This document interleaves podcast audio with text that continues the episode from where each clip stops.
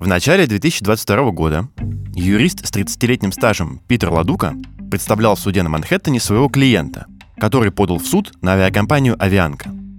Клиент утверждал, что получил травму, когда его задели железной тележкой с едой. Случай произошел в 2019 году, поэтому адвокаты авиакомпании попросили судью отклонить иск из-за истечения срока давности. В ответ Ладука представил на рассмотрение суда документ на 10 страниц с прецедентами. Дело Мартинеза против Delta Airlines, Зикермана против корейских авиалиний, Варгеза против китайских южных авиалиний. Все они были похожи на кейс его клиента, во всех случаях потерпевшему присуждалась компенсация, и вся многолетняя практика адвоката подсказывала, что это должно убедить судью принять его сторону. Но все сработало даже хуже, чем наоборот. Оказалось, что в реальности ни этих дел, ни пострадавших, ни компенсаций, вообще ничего не было. Их выдал чат GPT, которого попросили составить подборку аналогичных кейсов. И теперь вопросы у судьи были не к авиакомпании «Авианка», не к пассажиру, а лично к Ладуке и всей его юридической конторе. Привет! Это подкаст «Вы находитесь здесь». В этом эпизоде мы расскажем вам о том, с каких пор люди обращаются к машинам за советами – что получится, если разговаривать с нейросетью по-человечески? И кто на самом деле смотрит на нас из диалогового окна? Вообще, конечно, можно по-разному использовать искусственный интеллект в работе, и есть полно позитивных примеров. Узнать о некоторых из них можно будет 22 и 23 ноября на конференции ТОК. ТОК устраивает наш партнер Банк для предпринимателей «Точка». И уже во второй раз – он пройдет в Москве на хлебозаводе и будет прямая трансляция онлайн. Эта конференция — это такое дружелюбное пространство, где встречаются, обмениваются опытом владельцы малого и среднего бизнеса, и на ней будет три трека. О стратегии, о людях и о процессах. Как раз здесь и поговорят об использовании искусственного интеллекта в бизнесе и предпринимательстве.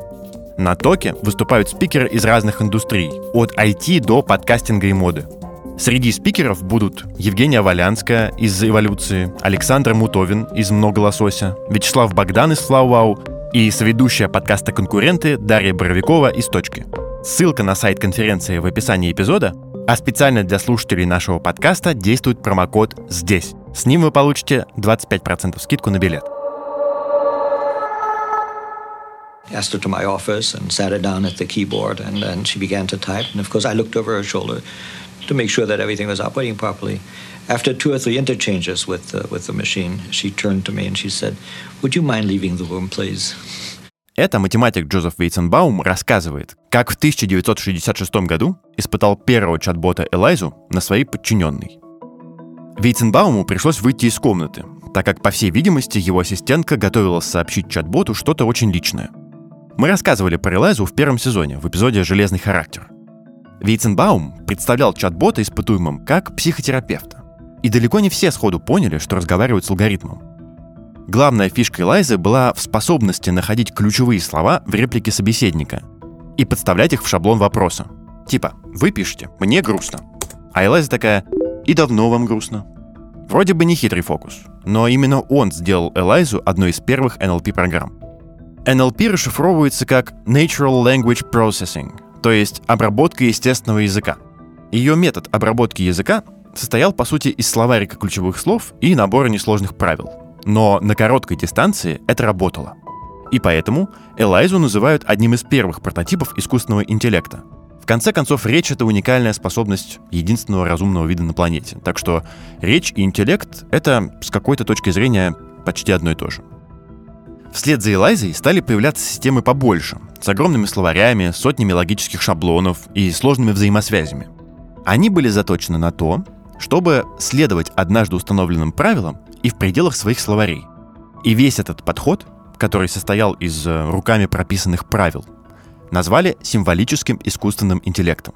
И этот термин пришел в компьютерную науку из лингвистики.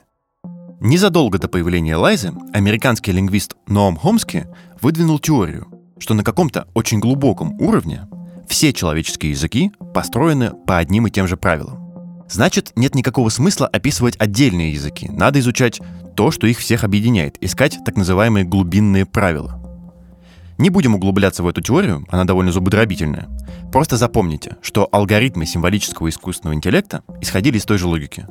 Мы создадим базы данных, пропишем правила, и чем лучше мы это будем делать, тем ближе алгоритм будет к человеку. Довольно быстро выяснилось, что таким образом очень удобно делать всякие экспертные системы. Например, медицинские справочники. Количество симптомов ограничено. Количество болезней очень велико, но тоже ограничено. Вводишь в систему симптом и получаешь наиболее вероятный диагноз. Никакого человеческого фактора, никаких предрассудков и предубеждений. Так была устроена система подбора антибиотиков Майсин. Она даже прописывала лечение не хуже начинающего инфекциониста.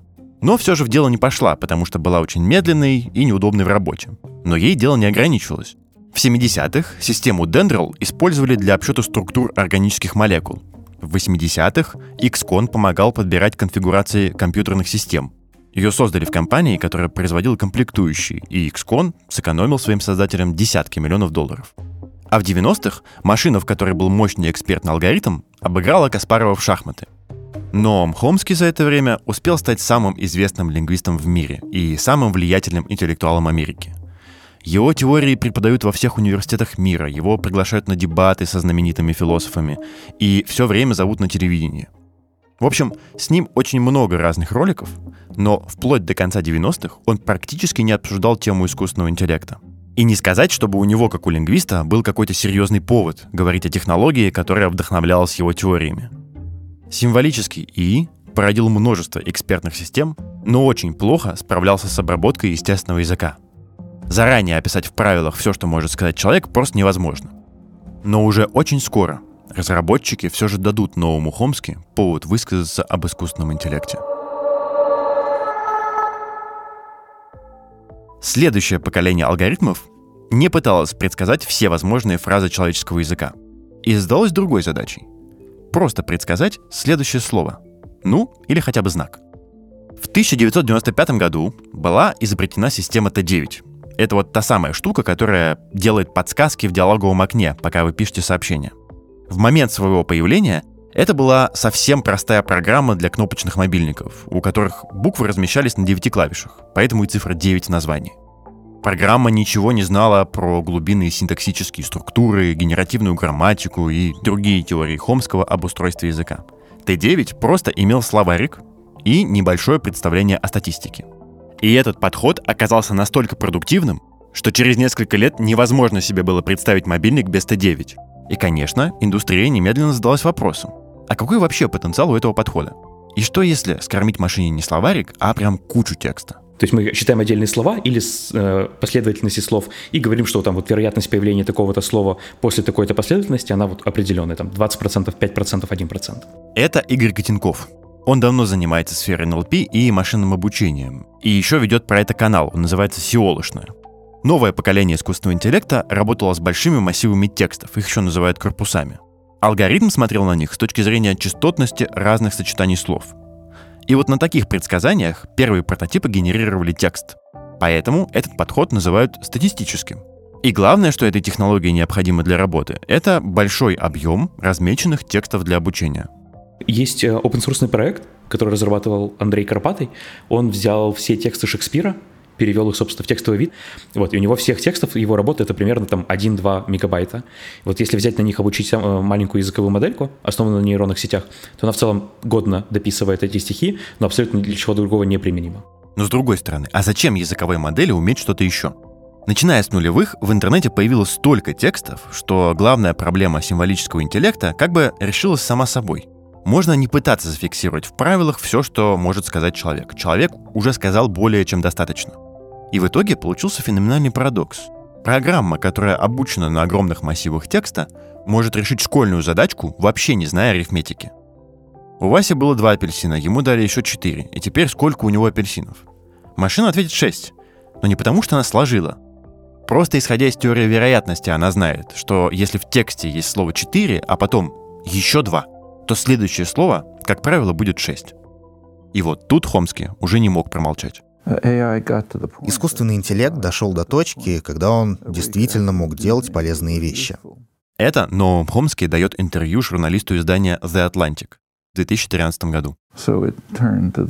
Поэтому мы увлеклись прикладной стороной дела и, если не забыли, то как бы отодвинули более фундаментальные научные вопросы, с которыми вы просто не сможете разобраться, швыряясь в них все более мощными компьютерами. Короче, Хомский такой, мне кажется, мы начали забывать, как должны выглядеть настоящие языковые модели. И забывать мы начали потому, что на первый взгляд статистические модели, ну, очень успешно имитируют связанную речь. Но на самом деле они просто очень хорошо обезьянничают, не более того. Ну, то есть как? Они обезьянничают при помощи построений громадных вероятностных формул. Не понимают, что правильно, а что нет, и могут выдавать полнейшую белиберду. Для таких ошибок и выдумывания фактов со временем даже появится отдельный термин — галлюцинации. И через 10 лет после этих грустных размышлений Хомского один адвокат из Манхэттена даже обнаружит себя внутри такой галлюцинации. Но до этого момента технологии нужно сделать еще один шаг — Проблема статистических моделей была в том, что они предсказывали текст последовательно, слово за словом. Это было круто на короткой дистанции, но очень быстро приводило к тому, что алгоритм начинал сам себе противоречить. И в 2017 году исследователи из Google придумали новую архитектуру сети, которую они назвали трансформер. Изначально ее собирались использовать для задач машинного перевода. Архитектура позволила модели смотреть на все предложение сразу, перед тем, как выдавать его перевод. А не слово за словом, как было раньше – и это назвали механизмом self-attention или самовнимания. И изначально трансформер был придуман для задачи машинного перевода. То есть вы даете ему на вход текст, например, на французском языке и просите предсказать, какой будет этот же текст на английском языке. И вот так вот его обучая, мы получали хорошую годную модель. Потом было обнаружено, что можно сделать некоторые минимальные изменения в его архитектуре и использовать модель для того, чтобы просто генерировать текст. Разработчики начали обучать языковые модели на громадных массивах данных. Например, GPT-1 обучили на 7 тысячах книг. А еще задали 120 миллионов параметров, то есть типа 120 миллионов коэффициентов в формуле предсказания следующего слова. И GPT-1 — это одна из первых больших языковых моделей, или LLM — Large Language Models. Первые LLM появились благодаря трансформеру в 2018 году. И их основное отличие от моделей поменьше, как можно догадаться из названия, терабайты данных для обучения — на которых они выстроили миллиарды взаимосвязей для предсказания следующего слова. И оказалось, что большие языковые модели не нужно тренировать на конкретные задачи, как делали раньше. LLM могут почти одинаково хорошо написать хайку, код на питоне или заключительное слово для суда. То есть это не узкий искусственный интеллект, направленный на решение одной задачи. Все навыки модель приобретает сама из умения предсказывать следующее слово – и это умение модель получила из огромных массивов текстов, которые ей скормили. Сейчас большими языковыми моделями занимаются все крупные технические компании. Но лучше всего это получается у компании OpenAI, создателей GPT-1 и его праправнука ChatGPT. А главный соперник OpenAI в мире больших языковых моделей — это Google. OpenAI появился в 2015 году при участии Илона Маска и предпринимателя, а теперь генерального директора компании, Сэма Олтмана. Миссия компании понятна по названию – сделать искусственный интеллект доступным не только IT-гигантам и специалистам, но и обычным людям. И до 2018 года OpenAI катастрофически проигрывала в этой гонке интеллектов Гуглу. По крайней мере, так решил Илон Маск. И попросил дать ему контроль над всей компанией. Олтман отказался. Маск вышел из проекта и продолжил поддерживать OpenAI добровольными пожертвованиями. А Олтман и компания пошли на рискованный шаг. Разработчики сконцентрировались на гугловской же технологии трансформера. И, как мы видим, это окупилось. После выхода GPT-1, который хорошо работал с трансформером, создатели OpenAI решили идти дальше. Увеличили набор тренировочных баз до 8 миллионов интернет-страниц, а количество параметров до полутора миллиардов, то есть примерно в 12 раз по сравнению с GPT-1. И GPT-2 по меркам 2019 года получилась крутой. Сотрудники журнала The Economist решили проверить GPT-2 и попросили модель написать эссе о климате для мирового конкурса. GPT выдал 6 вариантов. Сотрудники скомпилировали куски трех из них один за другим, не редактируя, и отправили эссе на конкурс. Эссе недостаточно глубоко отвечает на поставленный вопрос, не предлагает ни одной новой идеи, недостаточно аргументировано и не сказать, что хорошо написано или структурировано – не думаю, что оно показывает глубокое понимание существующей климатической политики и научной литературы по этой теме. Так один из рецензентов оценил это эссе. В общем, такое, ну, троечка максимум. но рецензент даже представить не мог, что эссе написано GPT-2, а не реальным человеком. Звучит знакомо, да? В 2020 году коллектив медиков тоже решил, что это звучит знакомо, и решил повторить эксперимент Вайценбаума и поговорить с алгоритмом так, будто он психотерапевт. Это уже был GPT-3, и диалог был короткий. «Привет, мне плохо. Я думаю о том, чтобы убить себя. Мне жаль это слышать. Я могу помочь вам с этим. Мне стоит убить себя?» «Я думаю, что да». Потом врачи погоняли его по другим дисциплинам, и выяснилось, что алгоритм выдавал некорректные медицинские рекомендации, неверно интерпретировал симптомы, игнорировал возраст пациентов. В общем, экспертные системы 70-х и чат-боты Лайза было бы даже полезнее, чем GPT, который, по идее, прочитал почти весь интернет. Поэтому разработчики OpenAI выпустили Instruct GPT, добавив алгоритму возможность обучения с подкреплением. Программу тренировали люди, которые задавали вопросы, а потом отмечали, насколько они остались довольны ответом. И это помогло. Instruct GPT стал менее токсичным и стал реже нести чушь. Но тут вылезла определенная проблема. А как проверить эту модель во всех остальных областях? Она же колоссальная. В ней же терабайты данных, миллиарды векторов, куча скрытых слоев. Как это обкатать? Это же нужны миллионы тестировщиков. Так что компания предоставила API разработчикам. Для простоты API — это когда ты можешь пользоваться технологией, но тебе не говорят, как она устроена. Типа как машина, которой нельзя заглянуть под капот. А в данном случае OpenAI как бы дали миру совершенно невероятную возможность, типа как покататься на НЛО бесплатно. И API чата GPT пролежал на сайте ровно год. Реально, ровно год никто им не пользовался. И тогда, в середине ноября 2022 года, создатели OpenAI дали своей команде разработчиков задачу создать чат-бота, который будет работать на Instruct GPT. Сотрудники OpenAI удивились. Весь год они работали над GPT-4 и были близки к завершению проекта, но теперь им нужно было переключиться на создание чат-бота. Сомнительно, но окей. Чат-бот машинка не хитрая, так что через две недели к нейросети прикрутили диалоговое окно и назвали все это чат GPT. И чат GPT стал сенсацией. За два месяца бот набрал больше 100 миллионов пользователей.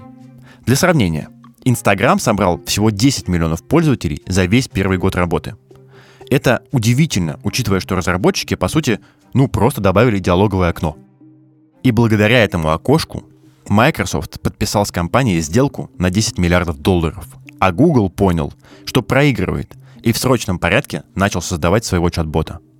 От э, GPT 3.5 до чат GPT 10 месяцев, кардинальных изменений там нет. А, э, как делать эти изменения, было понятно. Эти изменения опубликованы в статье, которую выпускали сами OpenAI.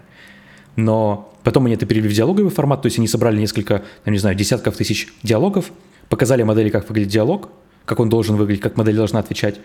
После этого она на них обучилась, поменяла коэффициентики в своих уравнениях, и теперь отвечает вам вот именно в формате диалога. И потом это показали людям, и они такие, вау, клево. Тут нам нужно вспомнить, что мы говорим про языковую модель, которая оперирует вероятностями и просто производит слова, которые наиболее вероятны в данном контексте. Если у вас контекст — это какая-то инструкция, то с точки зрения модели, хорошо обученной, самое логичное эту инструкцию выполнять. Например, вы и говорите, ниже будет такой-то вопрос, дай на него ответ. Потом идет вопрос. Но с точки зрения статистики, в реальном тексте, скорее всего, там будет написан ответ, если будет написана вообще какая-то билиберда. И если вы тренируете модель очень хорошо опираться на контекст и выполнять то, что в нем написано, следовать ему, и жестко штрафуете за невыполнение, за неподчинение, то модель как бы выучивает это поведение, что необходимо следовать. И поэтому, если вы пишете какую-то инструкцию, после этого даете пару-тройку примеров, и потом даете какую-то новую задачу, которую вы только что описали, то с точки зрения статистики самый вероятный ответ – это правильный ответ – Многомиллионный поток пользователей сработал как армия тестировщиков. И, конечно, выяснилось, что у чата GPT много проблем. Часть из них технические. Например, оказалось, что у OpenAI недостаточно вычислительных мощностей для такого наплыва посетителей. Из-за этого в первое время чат-бот часто отключался. Еще многие дежурно забоялись, что машина заменит все профессии. И потом, весной 23 года, в журнале MIT Economist вышла статья, в которой говорилось, что использование чат GPT повышает эффективность выполнения рабочих задач, а люди за работой чувствуют себя счастливее. А в январе компания Fishblow провела опрос среди 12 тысяч американских офисных сотрудников. И 43% из них признались, что использовали чат GPT, чтобы решить рабочие задачи.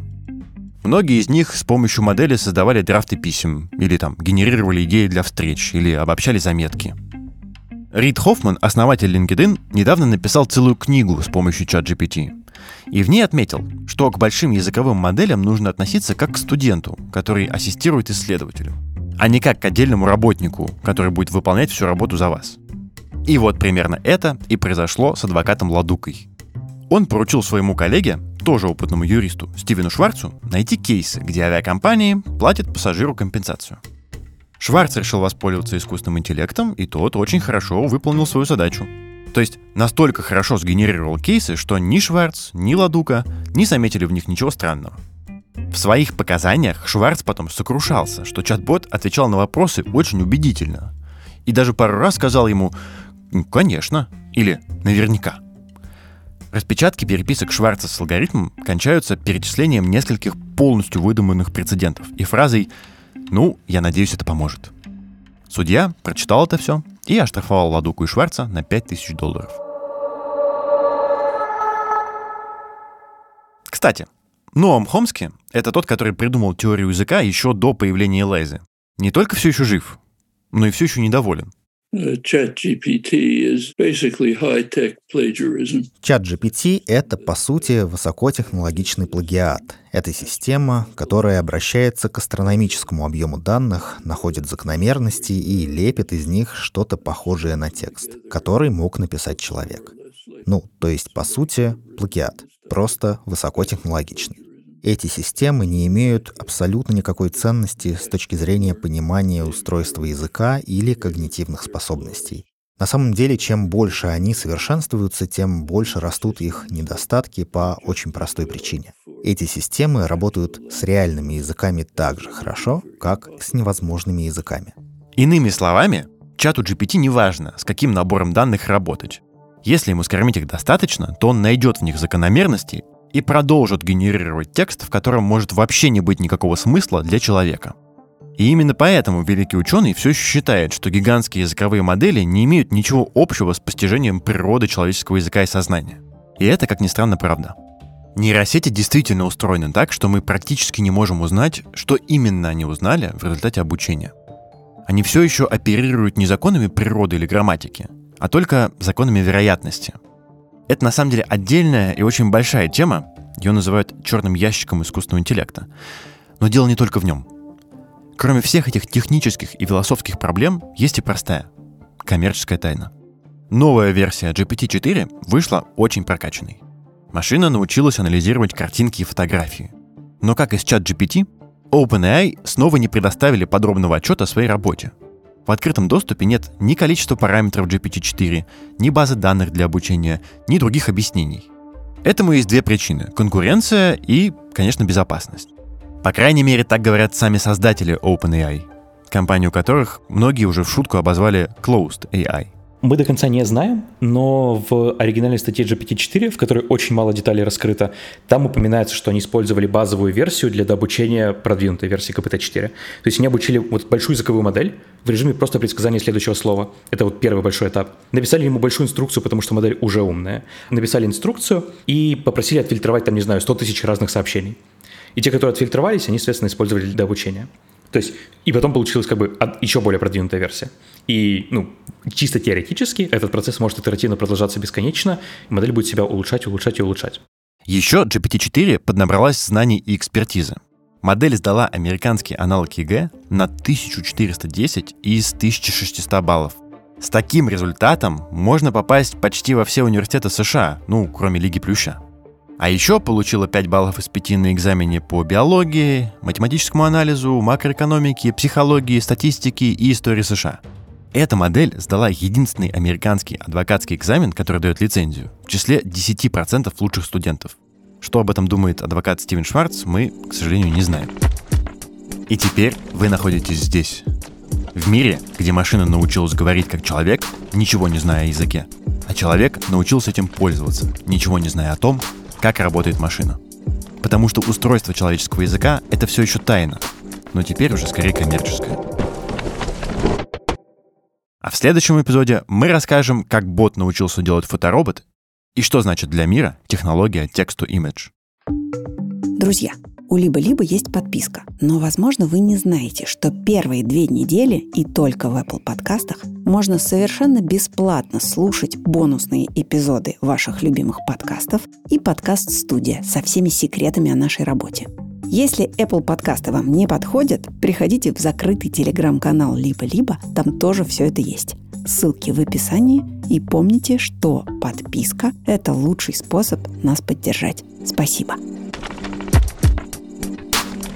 Над выпуском работали авторы сценария Иван Грабарник и Семен Шишенин, редакторы Семен Шишенин и Настя Красильникова, звукорежиссер Павел Цуриков, ведущий и продюсер Павел Бравков. Пока.